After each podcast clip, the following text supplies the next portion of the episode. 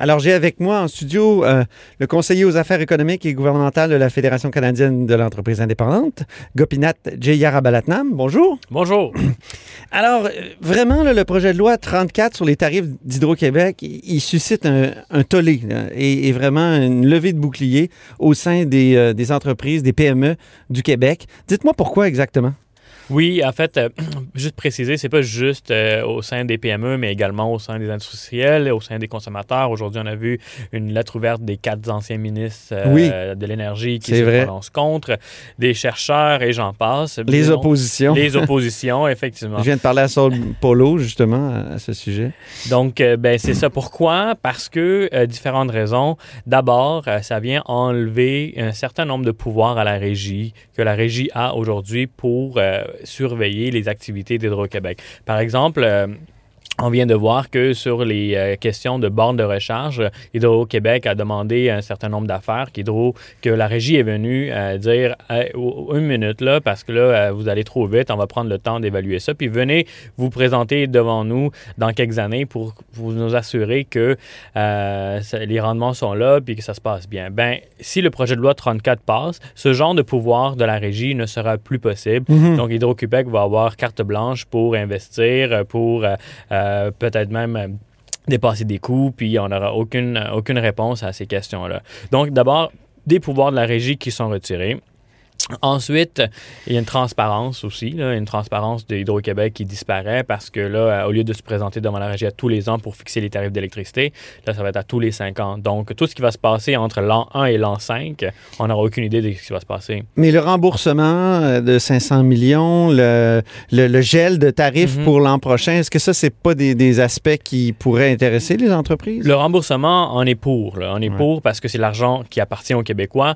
Et c'est pour ça qu'au début, notre première communication, c'était de demander de scinder le projet de loi Mhm. pour que les, les articles qui se rapportent au remboursement soient passés rapidement, puis qu'on prenne le temps d'étudier tout le reste des articles sur euh, le rôle de la régie et la transparence, et etc. Mais là, ce que, ce que le gouvernement a dit, c'est non. Fait que là, on, est, on, est- on a, on a changé notre, euh, notre communication, puis on a dit retirez le projet de loi au complet, prenons le temps d'étudier au complet.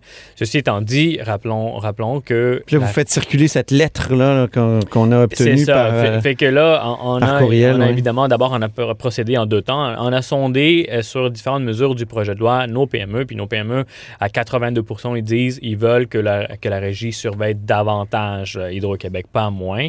Puis là, on, on leur a demandé Qu'est-ce que vous voulez envoyer une lettre à vos députés euh, respectifs, puis euh, au ministre Julien, puis à 94% ils ont dit oui, ce qui se, qui se transmet en 1384 PME qui ont signé une, euh, une, une lettre pour dire au ministre retirez votre projet de loi pour qu'on l'étudie comme il le faut. Mhm. Prochaine étape, ça serait quoi? Ben, prochaine étape, mais là, il y a l'étude détaillée en chambre. C'est rare donc- qu'on voit des, des PME aller manifester devant le, devant le Parlement. Ils n'ont pas le temps, là, honnêtement, c'est ça. Ils- les, les chefs d'entreprise, euh, c'est des hommes et des femmes orchestres, ils font mille et une choses. Donc, ils n'ont pas le temps. C'est pour ça qu'ils ils- ils s'adhèrent à la FCI, puis c'est pour ça qu'ils nous donnent leur mandat de défendre leurs intérêts. Est-ce qu'il n'y a pas un argument du gouvernement qui, qui peut euh, justement intéresser les chefs d'entreprise et qui disent que Hydro-Québec n'est pas efficace si on continue comme ça à fixer les tarifs avec la Régie de l'énergie parce que ça lui permet Hydro-Québec de gonfler certaines dépenses puis de dire ah voilà j'ai besoin de plus de sous.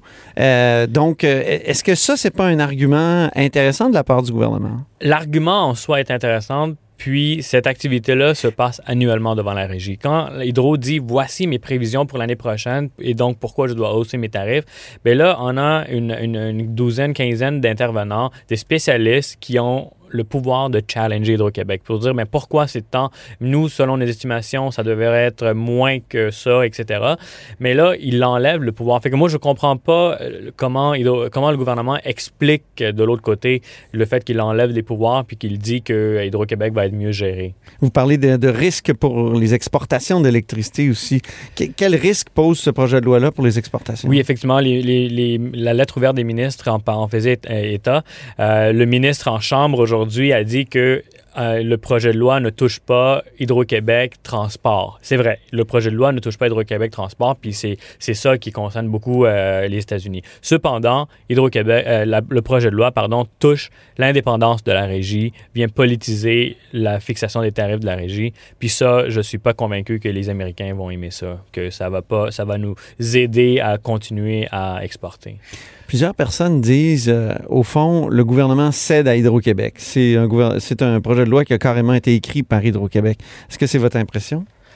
Euh, je sais pas euh, si euh, je, sais pas c'est pas ma place de prendre des, des positions politiques de, ce de cette nature-là, mais quand je regarde l'état des faits, qui fait que, comme je le disais au début, les PME, les, entre, les, les industriels, les consommateurs, les, les, les chercheurs indépendants, les, les environnementalistes, les partis d'opposition, les anciens ministres sont tous contre le projet de loi. Ben c'est sûr que l'autre côté, il y a juste Hydro-Québec qui, qui, qui, est tout seul avec, avec le ministre. là. Ça fait beaucoup de monde. Ben, merci beaucoup d'être venu en studio à Montréal avec nous. Ben oui. Donc, c'était Gopinath Jaya Balaratnam, conseiller aux affaires économiques et gouvernementales de la Fédération canadienne de l'entreprise indépendante. Vous êtes à l'écoute de là-haut sur la colline.